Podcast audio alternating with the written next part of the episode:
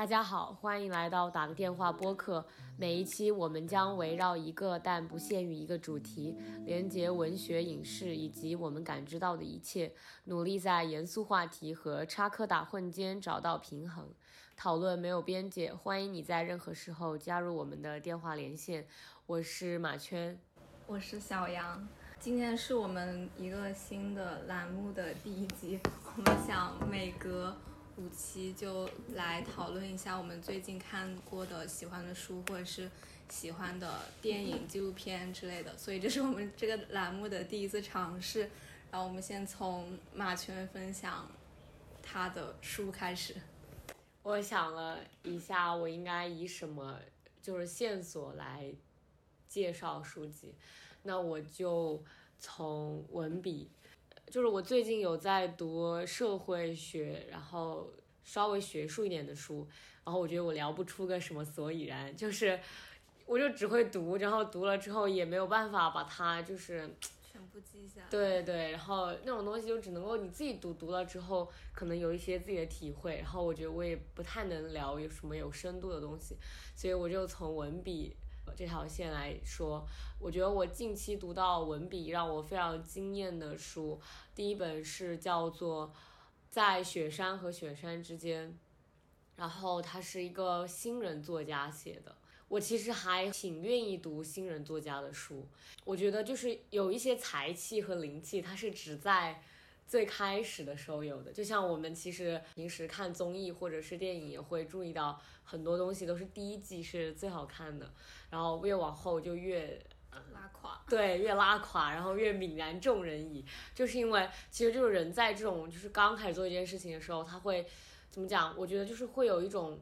也不能说是新手运气或者怎么样，就是刚接触一个领域的时候，你是属于一种比较无知，但是又很珍贵的状态。然后我之前听播一个播客也说，就是无知它是非常值得珍惜的一种这种，因为到那个时候你会努力的去汲取别的东西，然后放到你的作品里面。这本书它是应该是叫乔阳，是一个非常新的作家，然后这是他的第一本书，就是处女作嘛。然后他是就是在那种，他会经常去山上，就是雪山，然后丛林里面去生活。就是他不是去探险，他就是去就是去了解植物，去亲近大自然，然后做了一些植物的研究。然后这本书它我应该算是散文题材吧，但是它里面就是有一些他在他在跟就是原住民相处，然后跟跟大自然相处的一些感悟。我觉得他就是你读他的文，读他这本书，就是你从头到尾你都觉得很新鲜。因为当你看多了一些书之后，你就其实知道每个作家他是有他的格格式的，就是说他这本书会表达什么东西，然后他接下来会往哪个情节发展，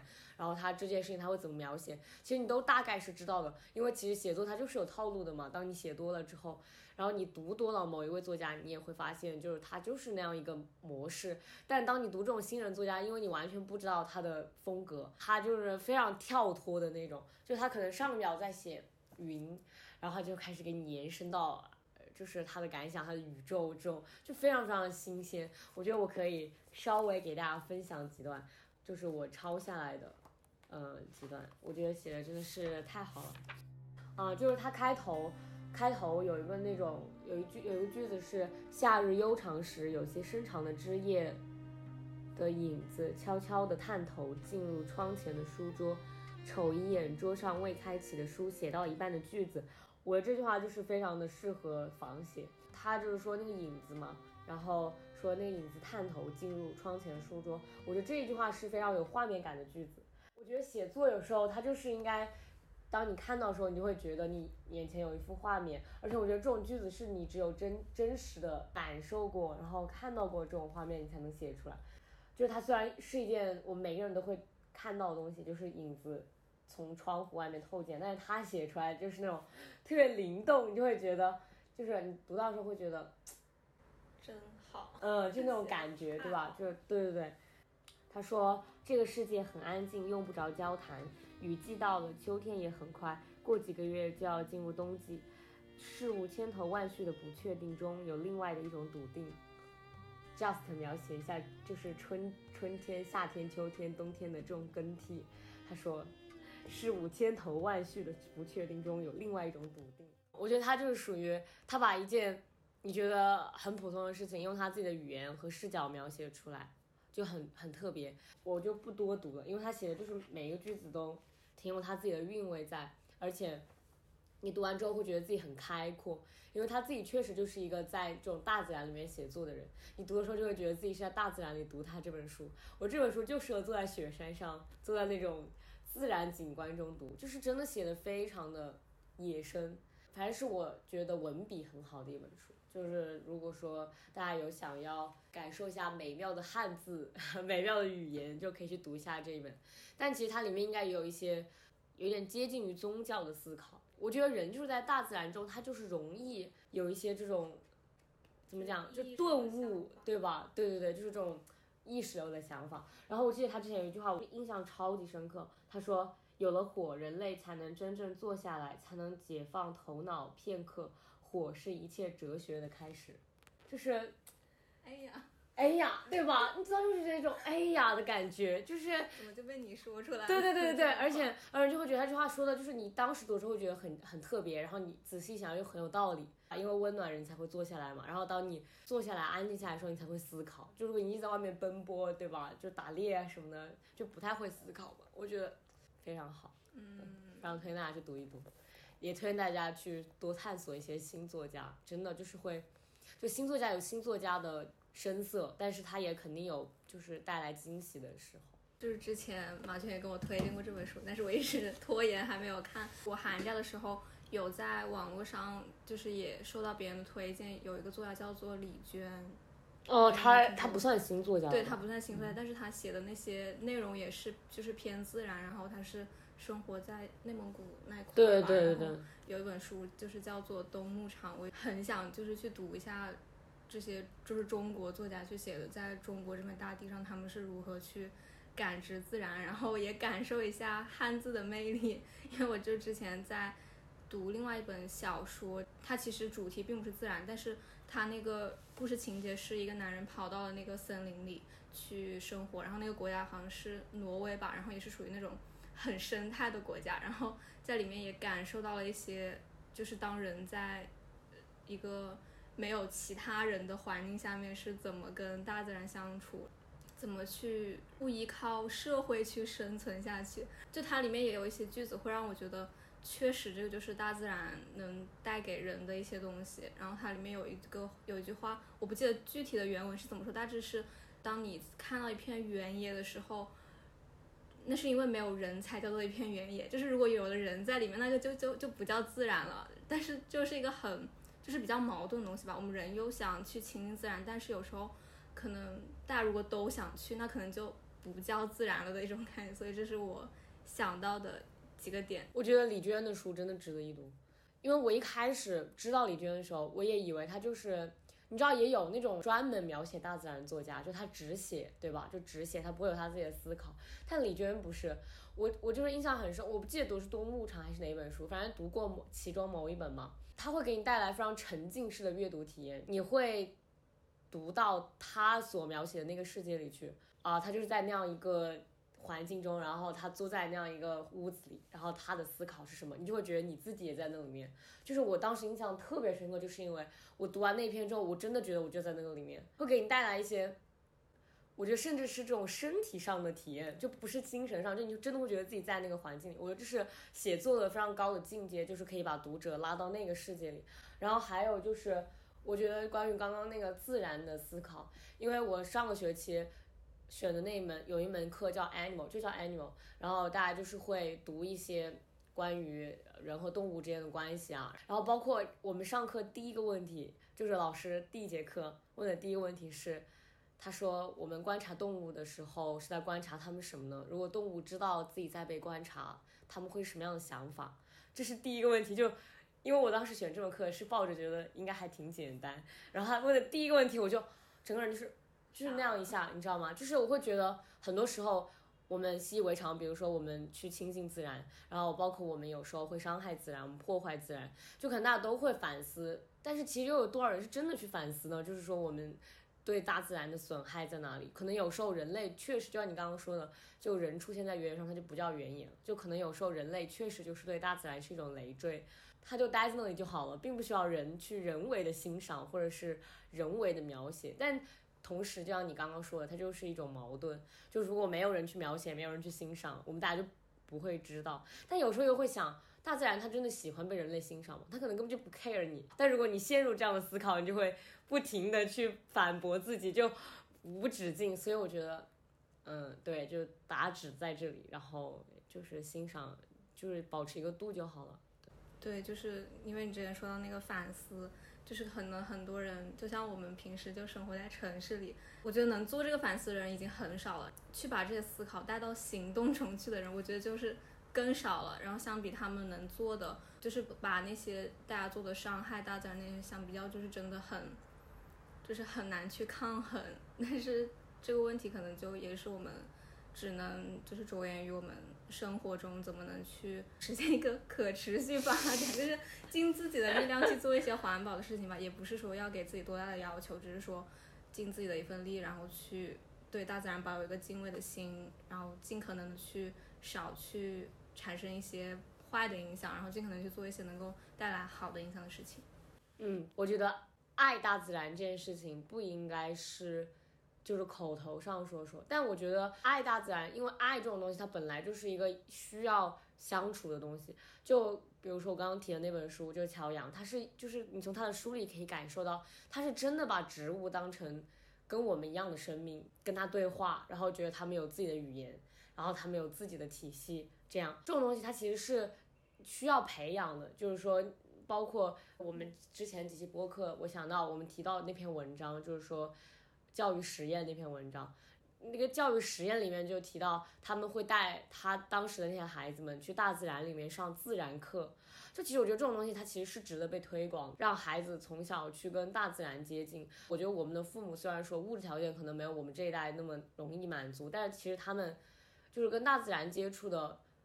时候也给他们带来了很多我们得不到的东西，就包括他们现在的生存技能，对吧？然后以及他们对这种，他们真的就是对土地的热爱，他们真的觉得土地可以给他们带来对粮食，然后带来玩的东西，比如他们去抓鱼这种，就我们都无法体会，对吧？我觉得我们这一代就越来越可能大家都会说啊，我们对这片土地爱的深沉，但其实有多少人又真的知道土地能给我们带来什么呢？就切身实地的感受到这件事情，所以我觉得自然课包括。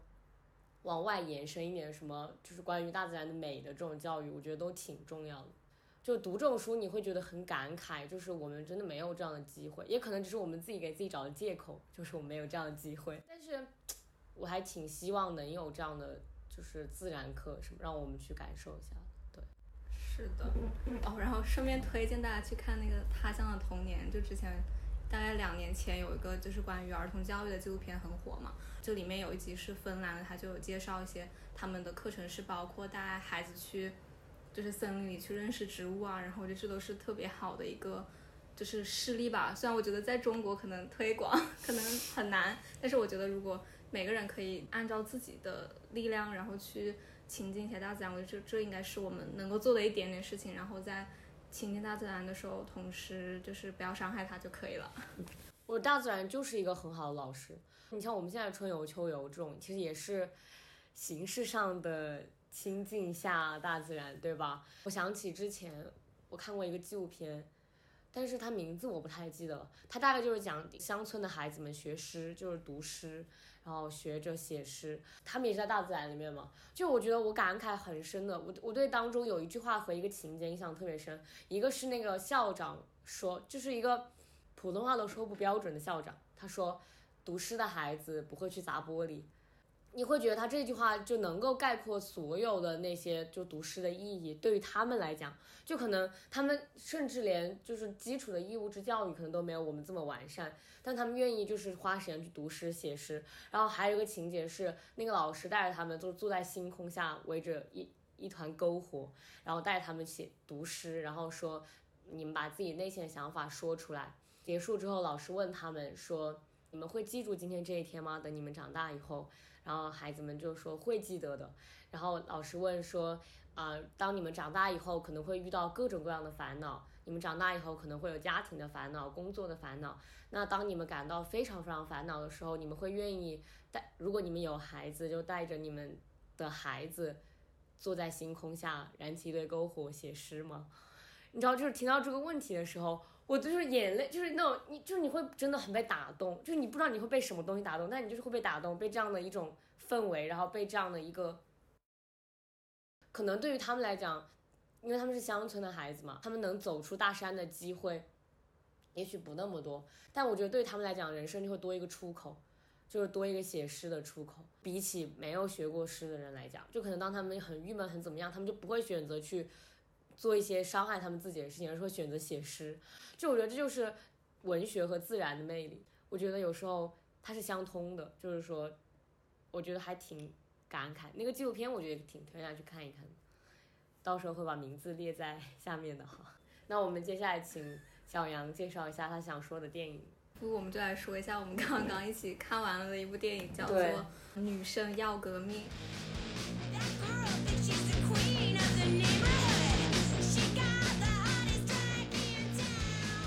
其实中文名我觉得有那么一点点突兀。对对对对对。其实它是一个那种美国校园青春片，它的英文名就是叫 Moxie，然后这个代表的意思就是什么革命的一种说法。然后我们看了这部电影之后，就觉得。这部电影其实就是很有代表性，因为它电影里面的那些主角都是和我们年龄差不多的一些学生，然后这个也是发生在高中的校园里的一个故事。再一个就是我之前抓视频的时候看到了一个视频，是嗯新月前的一个奇葩说的一个外国辩手，然后他拍了一个视频，就是说打假美国 青春校园片里面的一些。就是可能会带给我们的一些想象，现实生活中也不是那样的，那么抓吗？对，那么抓嘛。但是我又想到，就是再看一下我们评比较多的那些青春校园片，其实大多数是，就是也是反映现实的嘛。像那种《润滑三部曲》啊，那些校园片其实受到好评，也是因为他们和我们的校园生活其实就是还蛮相，就是蛮能共情的。作为中国学生，然后我就想，美国他们能拍出那样的。情人校园片其实也是，就是也能体现出他们校园其实本身就要，可能会夸张了一点，但是其实会有一些共同的，怎么说因素存在在里面，他们才能从现实生活中取材，然后就是艺术源于生活，对，就是肯定还是有一个现实的基础反反照在里面的，对，因为这部电影也是。就是很好看，就是不管是说它的主题，还是它的一些整个故事的设计，然后有高潮，然后里面的人物角色塑塑造，我都觉得算是一个很就是很好的一个电影。对我来说，也是一部政治极其正确的一部电影，因为它里面其实包含了，因为美国它其实是一个那种很多移民一个国家，然后它这部电影里面也涵盖了各种各样族群，然后有亚裔啊，然后也有拉丁美裔的那些人，然后会有一些他们的。发生在那个电影里面，我觉得也是，就是这部电影蛮好的一个地方，就是我们能看到很多不同的人的声音，就不像是，但没办法，中国就大部分的学校就只有中国学生，然后也没有能拍出那种就是大家不同的人、不同性的人聚在一起，然后产生的一种效应吧。但是在那个电影里面就能感受到，虽然是来自不同种族的人，但是他们因为女生这样的一个角色，然后。大家能在一起团结在一起去做一些事情，然后看了之后也是蛮振奋人心的，就推荐大家都可以去看一看，然后也可以通过这个电影，就不管你是了解女权还是不了解女权，我觉得你通过这个电影也能，就是能以一种轻松的方式去了解一下，作为一个比如说二十几岁的女生或者十一岁的女生对一些校园里发生的事情是一个什么样的看法，然后大家可以去看一看。因为我们两个是一起看的，在录这些播客之前，所以我觉得这种感感这种体验还挺好的。就我觉得我对这个电影有几个想法吧。第一个是关于他，就是刚刚小杨说的政治正确的部分。我觉得可能我们有一点太滥用“政治正确”这个词。有一些时候，当我们提及政治正确，我们会是稍带一些贬义的感觉，但。我觉得不得不承认，就是政治正确，它 sometimes 就是正确。我就只说在这个电影里面哈，就是它确实就是有提到种族问题，然后有黑人，对吧？然后甚至还有 LGBT，就是他们两个 kiss 那个情节，它虽然只是隐晦的提了一下，然后也有呃女权，它虽然大体是关于女权嘛，虽然我觉得它有点匆忙，就它想表达东西太多了，但是因为它只有一个多小时，所以他就必须要把它全部表达出来，就有点拥挤，就是就是那种可以感受到导演想要把所有东西都表现给你看那种感觉。但是就是我会觉得说，呃，政治正确让我觉得舒适，就是在这部电影里。如果说政治正确意味着让所有少数群体，让所有拥有特权的人不再拥有特权，那我觉得也没有什么。好抨击的，虽然我觉得有时候我们会抨击就是过度政治正确，但我觉得以我们现在这个现状，政治正确提的还是太少了一点哈。我希望就就像那个电影里面刚的人提到的一句话，就是我觉得我们只是希望每个人都能够平等的、感到安全的生活在这个世界上，就包括里面他也抨击就是很多男性。就包括里面那个老师，就是说我就支持嘛，对吧？我也不说什么，我就是你们女生的事情，对吧？我就就看看就好了。就我觉得这件事情，反正我觉得我一直呼吁的是，啊，feminism 并不只是针对女性。就觉得我希望的是，就是大家都能够意识到这是一个人类命运共同体的问题，就是说大家都是社会公民。就我希望像那个电影里面女主的男朋友一样。大家一定要去看一下这部电影里面女主的男朋友，希望大家都照着这个标准找男朋友，就是对吧？非常的好，培养一下，对，培养一下就值得培养一下，就 对，就是我觉得希望有更多这就是那个女主男朋友的男性出来，而不是像那个老师一样。就至于里面的那个反，可以说是反派哈，就是那个男性那种男生，就是虽然他是长得。还不错，但我希望这种男生就是越来越少。虽然这种想法男生真的可以说是太多了。豆瓣的影评里面说，里面每一个男就令人厌恶的男性角色都可以在生活里找到原型。希望越来越少吧。我希望这样的呼吁可以越来越多。然后第二个是关于里面那个母亲角色，就是那个母亲她是一个女性主主义者嘛。然后里面呃女主问她的妈妈说：“你十六岁的时候在干嘛？你十六岁时候关心什么？”她说：“我十六岁的时候只关心就是干掉该死的男权社会。”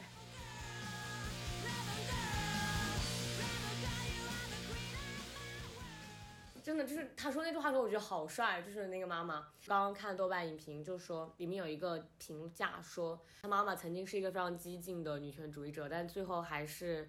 什么恋爱、嫁人、生小孩平凡。变得平凡啊，离婚了，变得平凡。我当时看到这个评论，我就觉得莫名其妙。我觉得女权主义者跟她生小孩有什么关系啊？就是我觉得女权它不是说就是不支持人，就是不支持任何人去恋爱去结婚，而是说就是女权应该是支持每一个女性都可以有选择的权利，就是你有选择结婚的权利，有选择不结婚的权利。就包括后面也提到，她还是惯母性嘛，对吧？就是那个女生，就她妈妈，而而且她妈妈的这种行为激励了她的孩子去成为一个女性主义者，包括创办那个社团。我觉得这就是女权主义的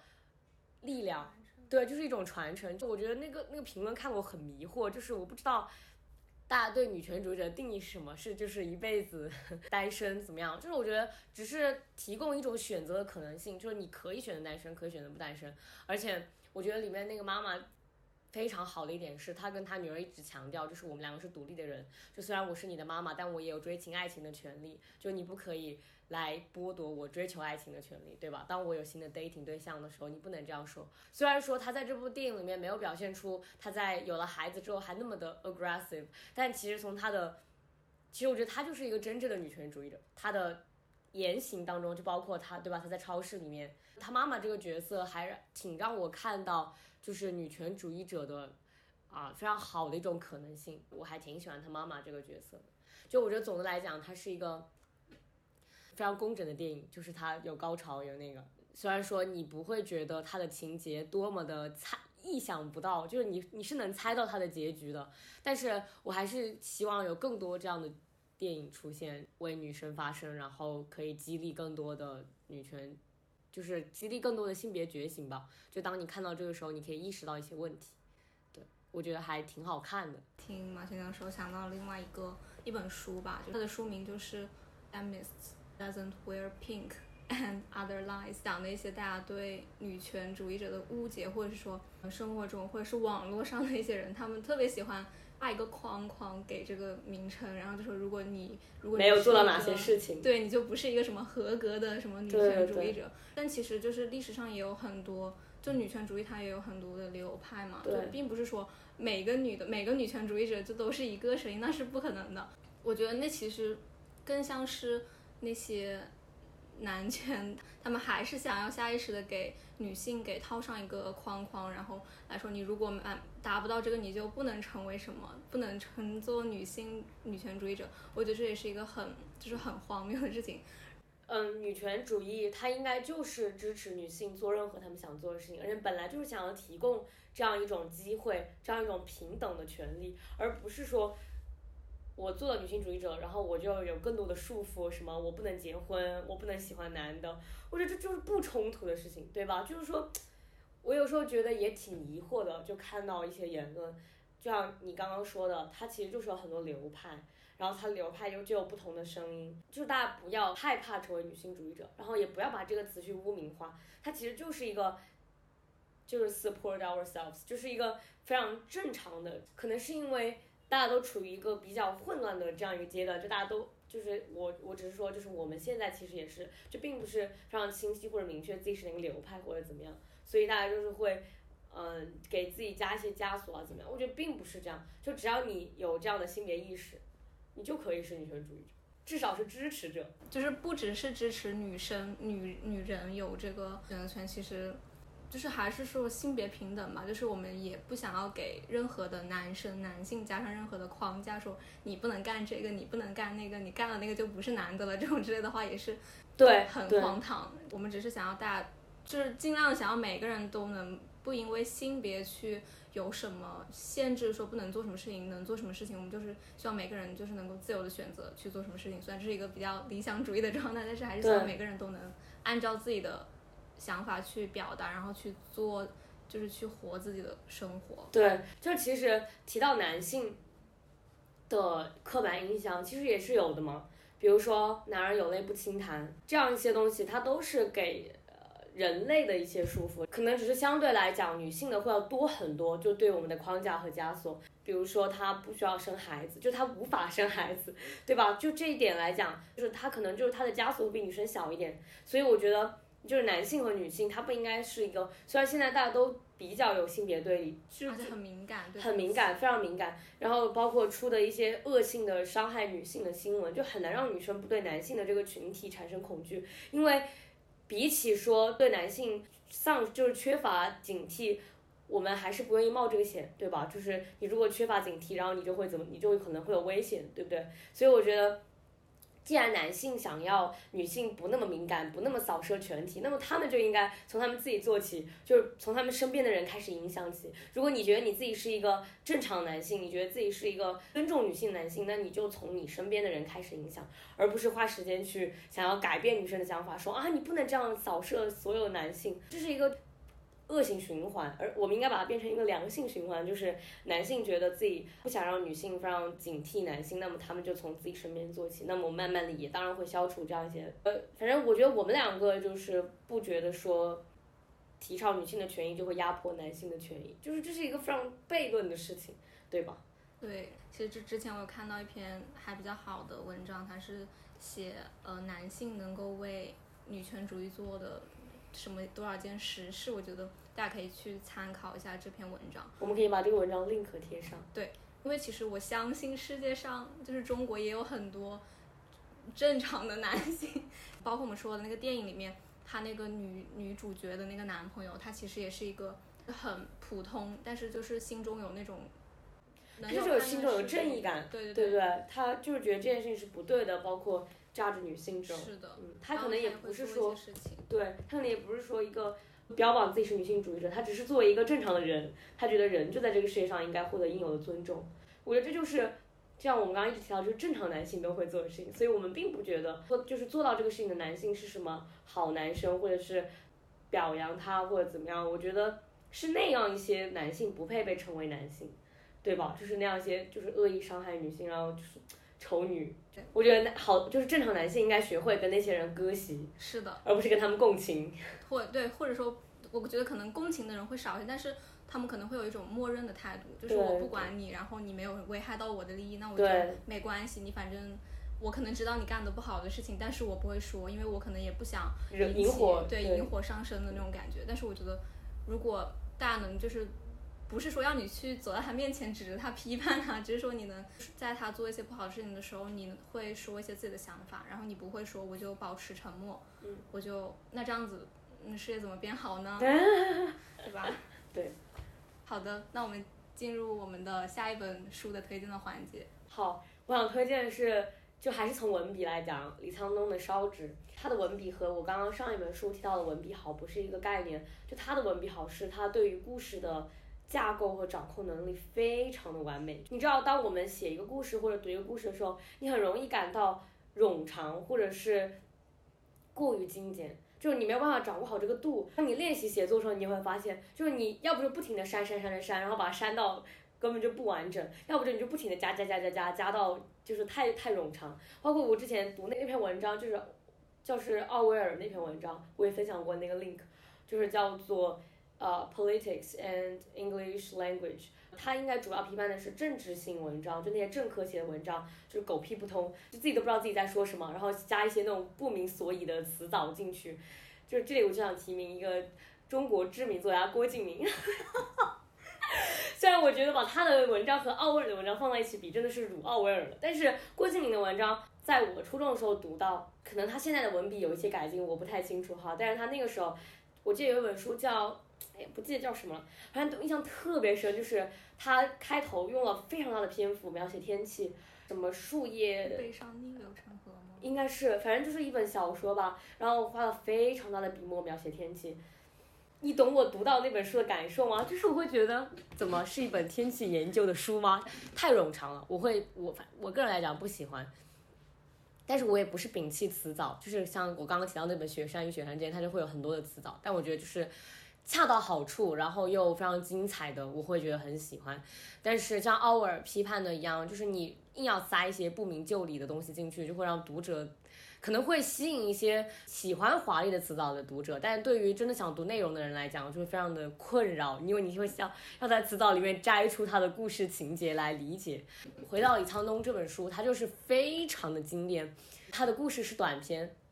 我不知道他的是就是没有写完，还是说就是留留白。但是他的故事就是非常的意犹未尽，就你读了读，你就会就是读完它就会结尾了嘛。但他基本上都不是那种就是给你讲它的结尾是什么的故事。包括我前两天读黑一雄的小夜曲也是这样，他不会给你一个什么类似于他们幸福的生活在一起这种结尾。我觉得他就是作者都还就是好的作家都还挺懂得留白的意义，他会给你一个恰当的思考的空间。就你可以无限的去思考，这样的话你读完就会就是有一种余韵，你知道吗？但是，但是呢，对于我的另外一个朋友来讲，就他是喜欢读长篇的人，因为他很受不了就是小说没有结尾，他就受不了自己读着读着已经读进去了，然后咔没了。就是可能每个人不一样嘛，但我很喜欢这种，就我我喜欢自己就是想结尾。然后那本书就是它有很多很多短篇，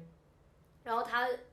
主要就是讲人性吧，就是刻画一些人性的东西。你你说他洞察人性嘛？就这个词感觉有一点太大或者太俗了，但是他就是写的很精准。我觉得我呃非常追求这种东西，就是我个人很追求精准的表达，就包括你对情绪的刻画，然后对人物的描写，我觉得精准是一个作家非常难得的品质，他就做到了。然后那本书我觉得可以列为。就是我在前两个月读的书里面，就是 top 三的书，我真的非常喜欢这本书。然后我就很想去看他的电影，因为没有看过他的电影，因为他其实是个导演，就李沧东。是不是就是那个《燃烧》的导演啊？应该是。里面有一篇文章就是根据那个。好像应该是，对对对，《燃烧》好像就是说，《燃烧》那个电影，我不知道是不是李沧东，但《燃烧》那个电影就是我之前。读一篇关于寄生虫的影评的时候，大家提到《燃烧》，就说《燃烧》是比寄生虫更高一个 level 的书电影，虽然它没有那么高的赞誉。李沧东就是他写，而且他的那个书里面，他对于人和人之间的关系，我觉得是就是观察的非常仔细的。我我始终相信，就是一个好的创作者，就不管他是文本或者电影的创作者，他一定是一个就对生活感悟力非常高的人。就是说，他是一个，你能说他敏感，或者是反正他就是很细腻的那种人。就是他对于情感的感知跟我们普通人是不一样的。就他是那种非常非常细腻。就是当你当你读到那一句话，你会觉得你被戳中那个点，就你在生活里感受到过，然后被他写出来，就你会觉得哦那种感觉。就他有很多这种时候，就写的非常好。你刚刚不是提到燃烧吗？我还挺想，就是聊一下《寄生虫》，要不我们等会儿聊。OK，我这本书就到此结束，但是我非常推荐大家去读一下《燃》呃不对烧纸，就是非常好非常好，我就是太喜欢，可能就是我理想中我在我五十岁的时候能不能写到这种程度，就是我很理想的写作状态就是他这样，而且我觉得他写东西给我一种很游刃有余，就是很轻松的感觉，就不是那种很痛苦的写作，就你读的时候也会很轻松，但是你又会觉得很有东西，就很有内容，嗯，我很喜欢这种表达形式。就是你描述那个小说短片的感觉，就是就是有让我想到《燃烧》，因为它其实也是一个，嗯，就是感觉相比其他的电影，它是一个留白很多的电影。就有时候它只是把场景给你看了，但是你可能并不知道它它到底想让你想象你想象你传达什么。然后包括电影里面有一些场面是，可能就我看的时候我不是很懂，但是我有那种感受在，就是我会觉得，就是我虽然不知道他想要传达什么，但是我觉得这个和他的整个。电影的主线就是相联系的，然后也是很好的能体现人物性格的，包括他的就是大结局，其实其实也是，我觉得就不算是大结局，就只是一个就是终止而已。最后其实是相当于有一个人杀人了嘛，然后他最后也没有给出他他到底是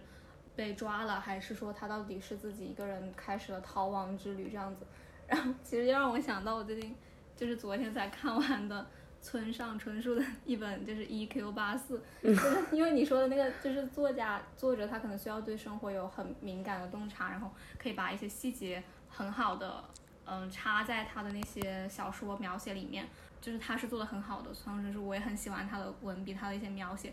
他这本书也是就是大部头，就是三本厚厚的。就我最开始看的时候，确实感觉就是还蛮好看，那个故事很吸引我，但是它的结尾。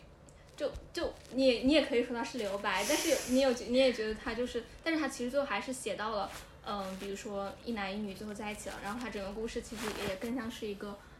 就是爱情为主线，但是可能我比较关注的就是其他的人物他们到底都怎么样，但是他最后并没有给出一个答案，然后我也不觉得他这是一种留白，我是觉得他想要草草收尾就可以了，所以我才说就找这个平衡很难，就是你要让读者不那么就不会让你不是不觉得是就是。糊弄你，对，但嗯，就还挺难。是的，那我就聊一聊《寄生虫》。《寄生虫》，我们真是没赶上趟哈，就是好久之前。对对对，它确实是一个里程碑嘛，就是对吧？算是韩国电影史上。然后我觉得，我觉得我我就是它的好，大家都已经知道了嘛。但是我就是之前有思考过，我觉得它不好的地方在哪里？就是我觉得我是，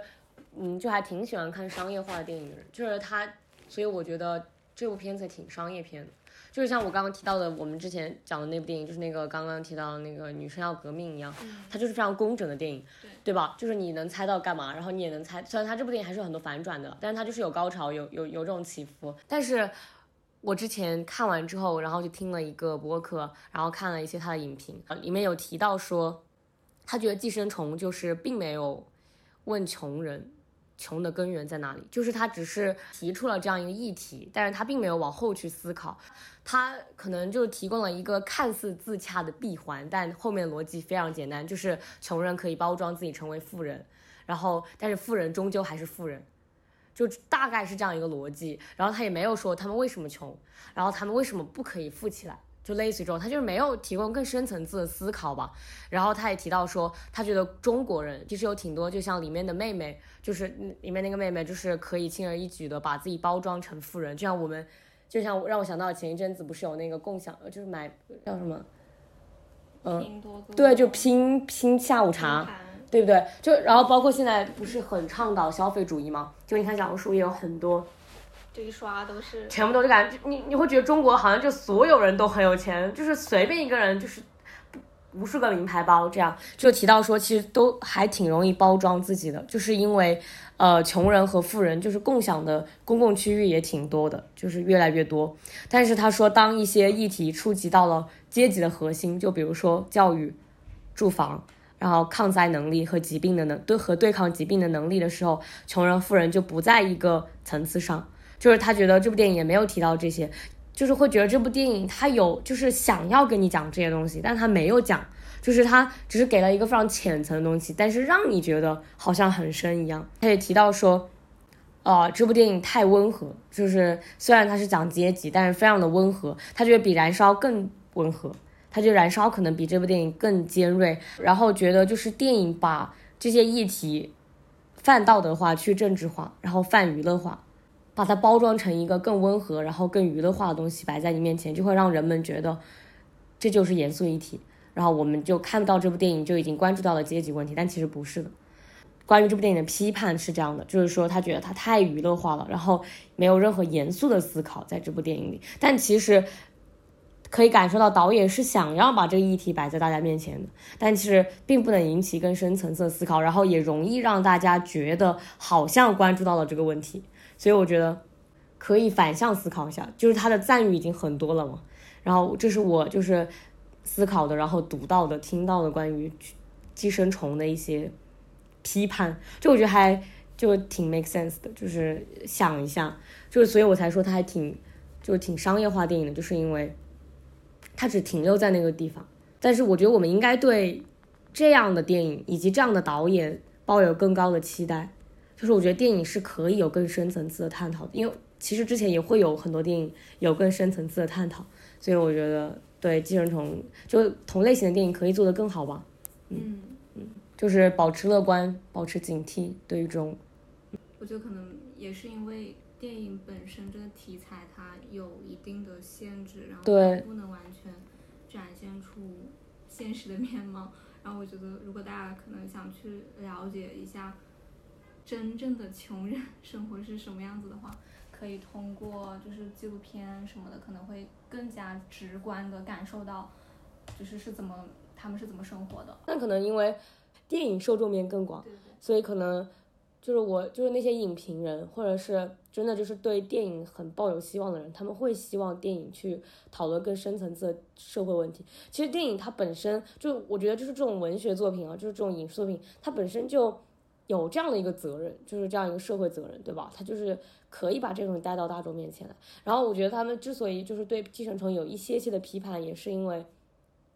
他可能把它包装成了一个较为娱乐化的。包括里面它有一些比较抓马的情节，对吧？就是让大家觉得就是严肃议题，可能他们会觉得这样不太好，就是让大家误以为这是严肃议题啊。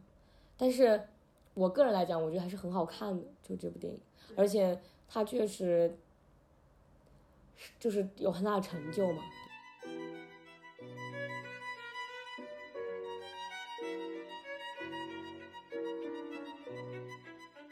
嗯，那那我们就 进入下一部。我想分享的是一部纪录片，它我们其实又回到了女 男女性问题这个上面。然后它那个纪录片名字叫做《红色药丸》，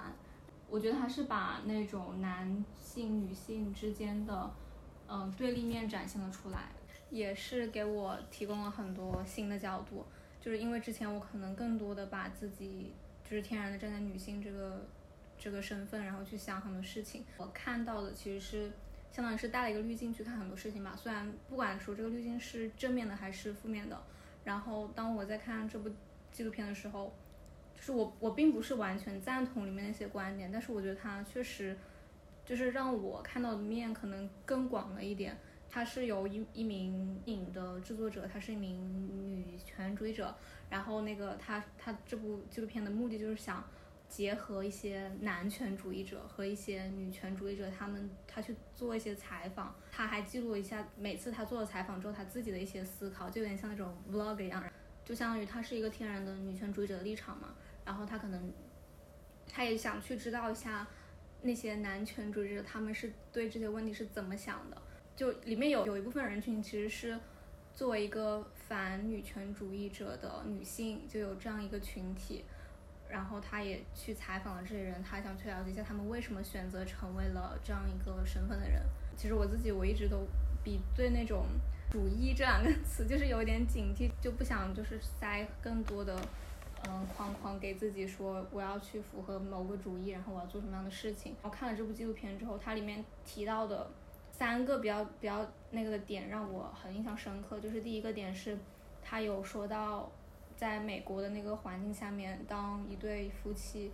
离婚之后，想要抚争夺孩子的抚养权，其实是男性他是天然站在一个弱势的地位。可能我感受到的并不是这样，因为在中国，可能很多